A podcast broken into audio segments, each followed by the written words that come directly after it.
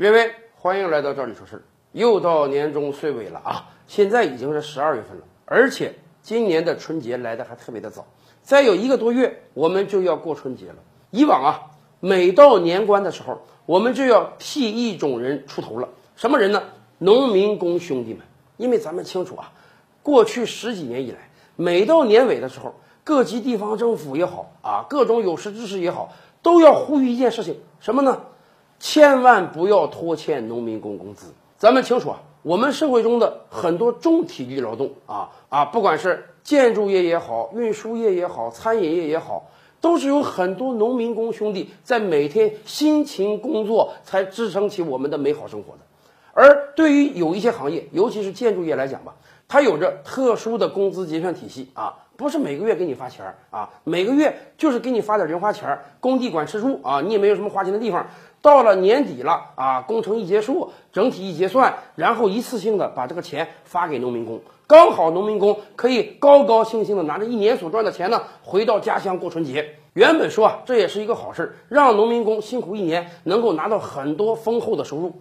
但是我们也清楚，这些年来经常性的我们会听到各种各样拖欠农民工工资的新闻，活儿给你干了啊，建筑给你建完了，但是呢，钱儿生生就是不给人农民工，各种各样的情况都有。所以这些年来，一到年终岁尾的时候，各级政府都要开各种各样的会，反复强调一定要保障给农民工开工资。今年又到这个时候了。各地政府又在开同样的会，而今年略有一点不同的是什么呢？就在前几天啊，国务院新发了一个条例，什么条例？保障农民工工资支付条例。这是我国第一次以国务院条例的形式要求保障对农民工工资的支付。这个条例的条文很长啊，我们就不一一跟大家介绍了。但是这个条例非常详细的规定了各种情况，就是一定要保障对农民工工资的支付。比如说，今天各地已经推行了很多非常好的政策。有的地方要求啊，你这个建筑单位在建筑施工之前，你就要存一笔钱，存到当地政府。这个钱就是未来保障给农民工开工资的钱。还有的地方干脆啊，建立了建筑农民工的花名册。为什么要建这个呢？当地政府要求啊，你这个施工方必须按照工程进度给农民工发工资，而且发工资的时候一定要专款专用，确保到每一笔钱。